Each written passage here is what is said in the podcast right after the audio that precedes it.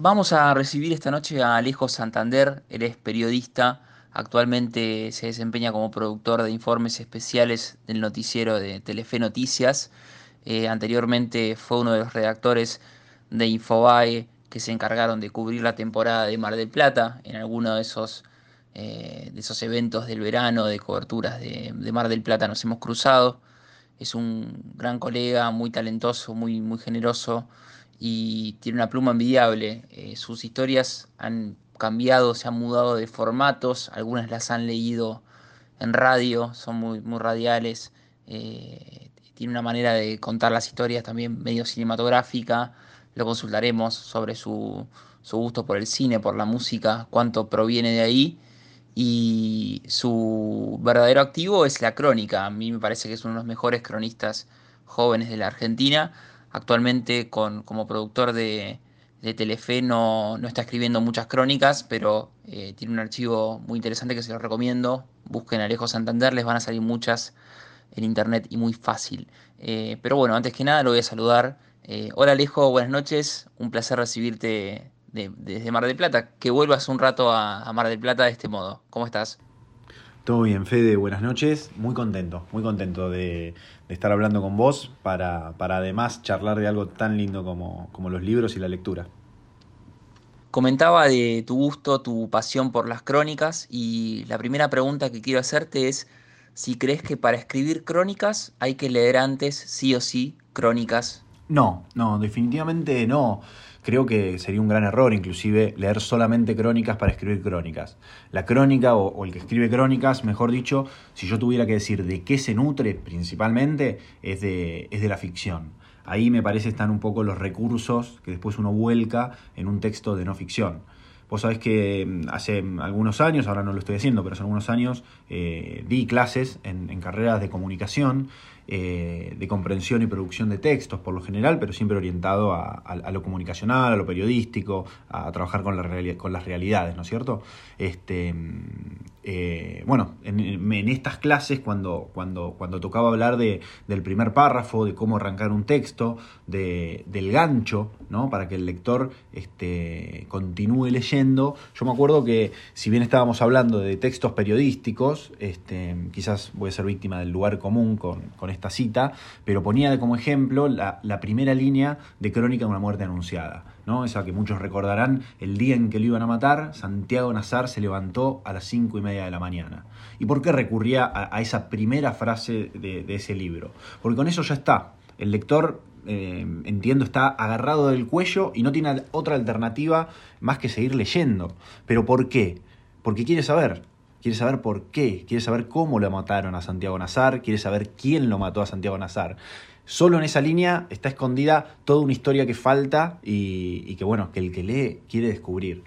Este, entonces, bueno, yo instantáneamente en, en, esas clases me acuerdo que lo que hacía era sacar una revista Rolling Stone y, y, y, y mostrarles, la, leer la primera escena, o pedir que lo leyeran, depende, del caso, este, el primer párrafo de Pollita en Fuga, ¿no? de Josefina Licitra, un texto eh, periodístico, una escena basada esta vez en una historia real. Eh, y, y, lo loco era que daba la misma sensación, ¿no? o, lo, o lo que quería dejar eh, en evidencia era eso, que, que daba esa misma sensación, la sensación de querer seguir leyendo, querer seguir sabiendo de esa historia de la que solamente me, el, el autor había seleccionado una, una, escena, sea periodista, sea Gabriel García Márquez. Eh, así que si vos me preguntás eh, si, si, para escribir crónicas hay que leer solo crónicas, no, no, te diría que no. Te diría que lo ideal es, es poder conocer la crónica, conocer el género, pero me parece que la, la, la, la mayoría de los recursos van a venir de, de la ficción van a venir de ahí. Y déjame agregar una tercera lectura, si se quiere, una tercera mirada, que es que para escribir una crónica me parece también hay que saber leer la calle, ¿no? Este, los contextos, los códigos, los gestos, la jerga. Este, porque si te vas a meter en un lugar, en vidas que no son la tuya, eh, tenés que, que conocer el idioma, por decirlo de alguna forma. Hace algunas semanas hiciste en tu cuenta de Instagram una dramatización de la crónica Frank Sinatra está resfriado eh, leíste la crónica de Gaitalés, te encargaste de contar esa cocina, de, una crónica que marcó un antes y un después en el género de no ficción. Y te quiero preguntar primero qué repercusiones tuviste y si vas a, agarrar algunas otras crónicas legendarias para mudarlas de formato y contar eh, de qué se tratan es algo que, disfruté mucho este, de hacer ese, experimento, pero como dice Pedro Kahn, el infectólogo, ¿no? que lo estamos escuchando seguido en medio de, esta pandemia del coronavirus, eh, ¿no? él dice que somos víctimas del éxito de la pandemia, ¿no es cierto? De, perdón, somos víctimas del éxito de la cuarentena. Este, y yo la verdad que me, siento un poco víctima del éxito de esa publicación porque tuve mucha, nada, muy buen feedback, pero ahora estoy muy corto de tiempo para seguir adelante con la propuesta, aunque, aunque lo estoy intentando. Este, y después, bueno, tenés razón en esto de que la historia detrás de las crónicas a veces parece, o muchas veces parece mm, tan o más interesante que la crónica misma. Vos sabés que esta semana se dio que repasando algunas revistas que tengo en casa, tengo muchas, algunas Rolling Stone nuevamente, este, viejas, encontré una que creo que es con la, con la que me quedaría si alguien me dijera elegí una y prende fuego el resto. Y es una edición especial en la que a lo largo de toda la revista distintos periodistas cuentan el detrás de escena eh, de los reportajes a distintos músicos. Y, la verdad que es alucinante.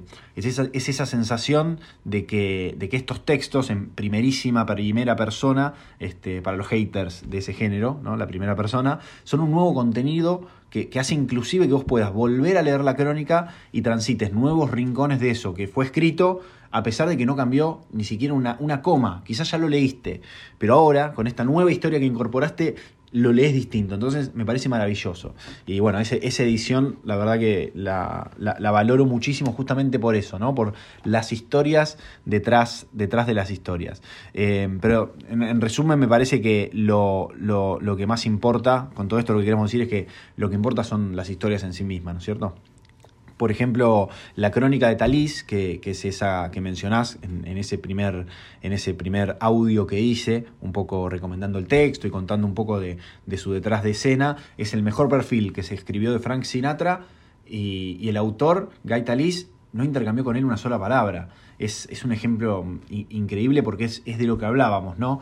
De que además de los recursos que puedan venir de la ficción, eh, está esto que, te, decía, que te decía lo último, esta, esta presencia de la mirada, la mirada del cronista, cómo y cuánto se mete en ese ambiente, en esa vida, para contarlo de verdad, para que ese texto tenga sustancia, ¿no es cierto? Pero sobre todo para que le haga justicia a, a toda esa realidad que, que, tiene enfrente. Y bueno, para eso se necesitan obviamente protagonistas como, como el Sinatra de Talís, este, eh, tan ricos ¿no? como él, pero también eh, contados con sus luces y sus sombras. Por más que uno le caiga muy bien el entrevistado o inclusive lo, lo, lo, idolatre, lo que hay que contar, nunca hay que perder de vista que hay que contar la verdad de esa persona y, no a todos nos gusta a veces leer la verdad sobre nosotros. Este, o en realidad la, verdad del otro, ¿no? Porque es la mirada del otro mirando a esa persona. Porque la base de una crónica, la base de todo esto, y que a veces cuesta las primeras veces que uno se lanza a entrevistar o a contar, es no casarse con, con ese personaje eh, con el que uno está dialogando. Este, voy, voy, a traer, mira, voy a traerte a Lisitra otra vez, este, que, que, lo dijo maravillosamente en un artículo que publicó en La Mujer de mi Vida, una revista que, la verdad yo cada vez que eh, ya no se publica y cada vez que encuentro una vieja me la guardo intentando recopilar toda la colección. Este, ella en, un artículo hablando un poco de estas cosas, ¿no? De, las entrevistas, de cuándo uno, cuánto cuenta uno sobre ese entrevistado que tiene enfrente, enfrente, enfrente, perdón. Ella dijo, a veces para ser fiel a una historia hay que traicionar a sus protagonistas. Y bueno, es, es simplemente eso. Eh, pero volviendo al, experimento de Instagram, repercusiones muy lindas. Eh, qué palabra vacía, ¿no? Lindas. Pero bueno, para, ponerle un poco de contenido, valoro mucho los comentarios, los chats, las devoluciones de, colegas, de amigos. Unos me recomendaron hacer un podcast, otros me, me, comentaron que se durmieron escuchando la historia como si fuera un cuento. La verdad, en medio de, todo este aislamiento, este, yo encontré ahí un, lindo lugar para, volver a conectar. Eso, eso, eso siento por, por estos días. Hablando de los distintos formatos para contar eh, lo mismo, lo de siempre, que no deja de ser una historia. Eh, ¿Crees que en las redes sociales, en Instagram, en Twitter, en Facebook, hay una expectativa por las historias? ¿O crees que las historias deberían nacer en otras plataformas y luego que, eh, que llegaron por otros lados, volcarse en las redes? Mira, creo que las historias no deberían atarse a ninguna plataforma. Este, están por encima, ¿no? Como en, una dimensión superior. Este, yo por lo menos las, las pongo ahí. Me parece que el arte está un poco en encontrar la mejor plataforma para esa historia. ¿no? Cómo, cómo tiene que ser contada. Mira, si, me preguntaras, eh, hace poco charlando con una amiga, le, recomendaba para, su hija los libros de Maus, de Art eh, Spiegelman, ¿no? que tienen que ver con el nazismo directamente. Este, cuentan la historia de una historia real este, sobre un, un ciudadano judío que estuvo en Auschwitz, que logró sobrevivir, que vivía en Nueva York, que tuvo un hijo dibujante y que su hijo dibujante hizo esos dos libros. Son dos libros maravillosos y yo creo que lo que cuentan esos dos libros en formato cómic este, no podrían ser mejor contados en, otro formato. Podrían ser contados distintos, pero no, no, creo que sí, e, esa es la palabra, me voy a corregir. Eh, lo que cuenta en ese formato no podría contarse en otro. Creo que esa es la palabra. Por eso lo, lo, el arte, de vuelta a esto de que el arte está en encontrar el mejor formato para una historia. Me parece que, tiene que ver con eso. ¿viste? Uno a veces tiende a, a, demonizar o, a ir en contra de, una, no sé, de un contenido simplemente por el lugar en el que se encuentra y, no se da la oportunidad de descubrirlo. Eso me parece un gran error y que lamentablemente eh, veo muy seguido, veo muy seguido. Este, después me parece que bueno, hay, hay procesos que son muy difíciles de, igualar, por ejemplo la lectura. Leer es un proceso muy difícil de, ser suplantado. El, problema es si uno está buscando eso en todos lados, ¿no es cierto? Este, creo que hay que abrirse y que saber que las historias pueden venir de distintos lugares y, priorizar eso, la, historia, eh, como, como decía al comienzo, no, atarse a, no atarla a ninguna plataforma. Eh, qué sé yo, a mí me gusta pensar en, detalles que quizás pasen desapercibidos, por ejemplo, cuando hice estos contenidos que, mencionabas hoy eh, en Instagram, eh, ese contenido inclusive tiene algunos detalles que a uno le pueden pasar desapercibidos, que no están explicados, pero que están ahí y que a, mí la verdad me resultan importantes. Este, uno es no spoilear, es decir, viste, no, no develarte el corazón de esa historia o de ese contenido que ya fue producido este, en, en, el mío, porque la idea es que vos ese texto lo disfrutes, te lo encuentres y no que te lo haya contado yo antes, por, bueno, por todo el impacto que, que generan esos, esos momentos. Para eso lo, que intento hacer es, cuando, cuando cuento eh, el artículo, la nota, la crónica, lo, hago en forma cronológica, es decir, te leo el comienzo del texto, no el final y, su desenlace. Este, después está bueno el tema de, del tiempo. Este, yo no puedo leer por, por, por, las redes sociales, uno no puede ponerse a leer tres horas un artículo, porque no tiene sentido para nadie, ni para el que lo hace, ni para el que lo consume, porque no lo consume ni gratamente, ni bien, eh, etcétera. Las redes son dinámicas, lo sabemos, el tiempo no abunda, todo lo contrario. Eh, entonces, eh, creo que esa es la idea, ¿no? No, no reproducir contenido ya hecho, o por lo menos a mí no me motiva a producir el contenido ya realizado, sino sí hablar de ese contenido, eh, contar el detrás de escena de ese contenido, leer un poquito eh, lo justo como para dar ganas de leerlo. Creo que ese es el, objetivo, por ejemplo, en mi caso, ¿no? Pero puede haber, obviamente, muchos otros y me parece genial cuando veo una buena idea plasmada o una buena historia plasmada en la plataforma que sea. Seguimos hablando con Alejo Santander. Eh, Alejo, ¿qué libros leíste últimamente en época de cuarentena o, si querés antes? pero ¿qué leíste el último tiempo y que puedes recomendar? Vos sabés que algo que me empezó a pasar desde hace unos cuatro años, diría yo, quizás sean más, este, por lo que culpo directamente a la llegada de Netflix y entre otras plataformas, es que empecé a leer como si mirara series. Vos sabés que, que tengo ese tema. Este, leo mucho, pero en simultáneo y según mi estado de ánimo. Digo, hay días que estoy para un libro, hay días que estoy para otro. Entonces eh, algo que no me pasaba este, en la adolescencia o, hace, no sé, hace 10 años supongamos, es tener, no sé, una montaña de libros en la mesa de luz. Eh, llego y veo para qué libro estoy como para seguir continuando, ¿no? Eh, y aunque parezca mentira, lo voy terminando, pero, pero bueno, eso, es, eso es una, una, una costumbre rara que ahora que me preguntás por, por los libros que estoy leyendo, se me viene la imagen de la mesa de luz, claramente, y de esa pila de libros este, me motivan este, este, este comentario. Bueno, ahora, ahora por ejemplo, en, esa mesa de luz encontrarías abajo de todo, en este momento, estaría La peste de Albert Camus. Este, que lo había leído, pero que me entusiasmó, ¿sabes?, volver a leer en simultáneo a, esta pandemia. Y la verdad que se te pone la piel de gallina, porque, bueno, por la cantidad de similitudes, pero, pero la cantidad de similitudes especialmente en las sensaciones, ¿no? De, de, los personajes cuando las, cuando las comparás con las que nosotros estamos teniendo hoy como, como, sociedad, respecto a los contagiados, respecto a uno, respecto al tiempo, respecto al encierro, eh, un montón. La verdad es increíble. Si alguien lo tiene a mano, eh, ya leyendo las primeras páginas, te parece mentira que, que, esté hablando, que no esté hablando del coronavirus, este, digamos, digámosle. Eh, y bueno, nada, la peste la verdad que lo leí hasta que mi psicólogo me sugirió que era una mala idea, porque ya tenemos bastante realidad en la que pensar, como para también trasladarle al, trasladarla al lugar de la lectura. Y la verdad que tenía razón, hoy le doy la razón y, lo dejé un poquito más avanzado de la mitad, que era por donde iba cuando, cuando él me hizo este comentario. Pero bueno, yendo a los libros, como, como verás, no me cuesta mucho irme por, por las ramas. Eh, yendo a los libros que recomendaría y que he leído, bueno, te voy a decir eh, dos libros que se me vienen ahora a la cabeza, eh, ya los terminé los dos, así que por eso los, recomiendo. Son Contarlo Todo de Jeremías Gamboa, él es un escritor peruano, eh, y uno que la verdad amé, son una serie de textos cortos, de pequeñas crónicas cotidianas, es Hay vida en la Tierra, entre signos de preguntas, de, Juan Villoro. Este, esos dos, la verdad que los recomendaría.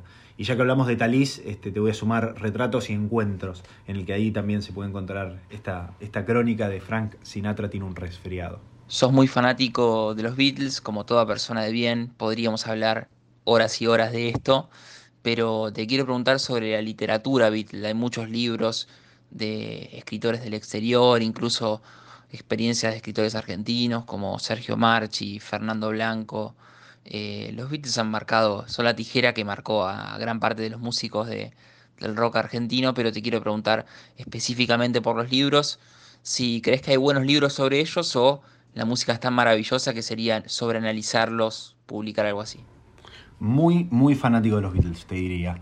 Este, sí, hasta la enfermedad. Alguna vez, además, en un blog que tenía hace muchos años, este, durante la facultad escribí de eso, ¿no? de, de la magnitud de ese fanatismo.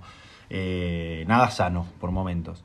Eh, pero sí, definitivamente están sobreanalizados este, y que bueno, este, marca, marca, marca también por lo que, lo que han marcado ¿no? y lo, que han sido y lo que son para, para mucha gente. Este, yo en, me acuerdo que tenía, tengo, tengo un montón de libros, este, hay se han hecho un montón de publicaciones y yo las he comprado todas, pero hay una que tengo que inclusive tiene día por día lo que hicieron los Beatles este, durante la carrera, ¿no? Durante tipo este, marzo 29, eh, los Beatles este, van a tal lugar y, así. Y, durante algún tiempo, me acuerdo que había, había, había adquirido la costumbre de cuando un amigo cumplía años, por ejemplo, buscaba ¿no? como su efeméride bit del, día, este, y le decía, ¿no? Mirá, este, 3 de junio, Juancito, hoy Paul McCartney y Ringo Starr pasaron un día en la playa en Bahamas y no sé, se sacaron fotos con unos Boy Scouts libaneses.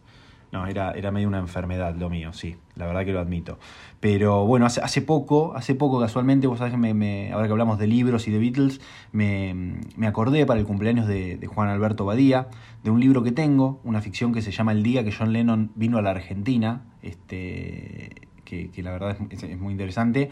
Este, subí algo del libro por el cumpleaños de, de Badía eh, que además lo tengo firmado ese libro este, por él. En realidad es un papel firmado que, yo tengo guardado dentro de ese libro, este, en el que él, escribió eh, Alejo por tus sueños, Juan Alberto Badía, este, a quien después tuve la oportunidad de conocer trabajando, afortunadamente, una, una persona increíble. Pero bueno, cuando yo hago esta publicación en Instagram, en una historia, este, donde se veía ese libro, Belén, Belén Badía, la, sobrina, que, es locutora también, eh, y a la que también tuve la, suerte de conocer este, trabajando, eh, me comentó este, que le había encantado volver a ver ese libro, que hacía mucho que, ella no venía, por, no veía, perdón, porque por lo general toda la gente había compartido para la fecha este, en mi vida Em, que es eh, el otro libro que se ha publicado de Juan Alberto Badí, de Badía, con su, biografía, por decirlo de alguna forma, este, en mi vida, ¿no? haciendo alusión claramente a la, canción de los Beatles, la tapa inclusive hace alusión al álbum blanco, este, así que bueno, vinieron otra vez a la cabeza los Beatles em, y Badía.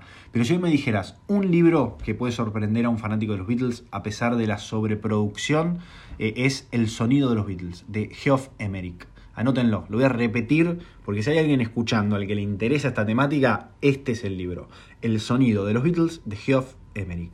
Es en primera persona eh, como el ingeniero de los Beatles, Geoff Emerick, que tenía 19 años cuando ellos empezaron a grabar en EMI, en los estudios eh, Abbey Road, eh, cuenta la intimidad, anécdotas, conversaciones, tensiones, rasgos de personalidad, todo eso que, como un cronista él registró, ¿no es cierto? Él fue un testigo privilegiado de, la carrera de los Beatles. Este, así que bueno, en, esas páginas él analiza no solo el sonido, sino también personalmente cómo ellos vivieron su carrera, cómo fueron madurando.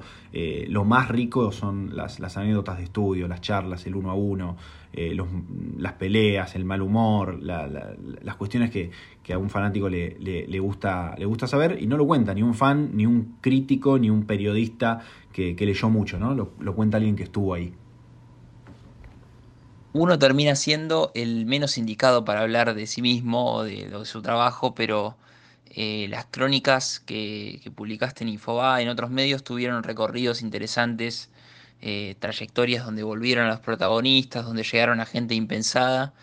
Así que te pregunto, en esa idea de trayectoria que tiene una crónica cuando una, una vez que la publicas, que deja de ser tuya, ¿cuál es la que vos más te enorgullece o crees que cambió algo eh, que le hayas publicado, esa historia, esa crónica, ya sea de la época o, del medio que sea? ¿Cuál es esa nota?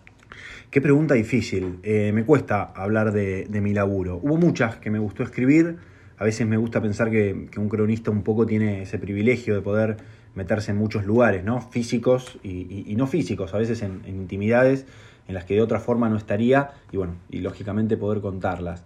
Este, no, voy a, no voy a elegir, eh, pero si me hace elegir, mira, no voy a elegir ninguna figura taquillera, ¿no? Es decir, ninguna entrevista con alguien quizás conocido, como podría ser, este, tuve la, la oportunidad de entrevistar a Popeye, el sicario de Pablo Escobar, que me gustó hacerlo este, pero, pero bueno, no voy a ir por ahí. Este, me voy a inclinar por una historia, la verdad, increíble y que creo pasó inadvertida para mucha gente. Y la verdad que, mira, te digo por qué la elijo. Eh, la elijo porque tuve la suerte, la, oportunidad de, haber sido el primero que la contó. Este, viene, viene con anécdota. Este, un día un, amigo, que en ese momento vivía en Birmingham, en Inglaterra, eh, hacía varios años, este, me, me, comenta que había leído algo curioso en el diario, ¿no? en, The Guardian, el, diario inglés, y era una entrevista este, al único Medici vivo, a Lorenzo de Medici.